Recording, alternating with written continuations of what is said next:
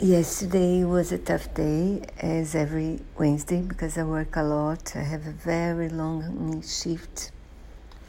But it was also a very happy day because a couple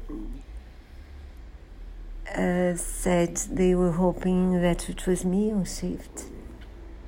A woman told me that I took very good care of her husband and I heard many, many things from many people.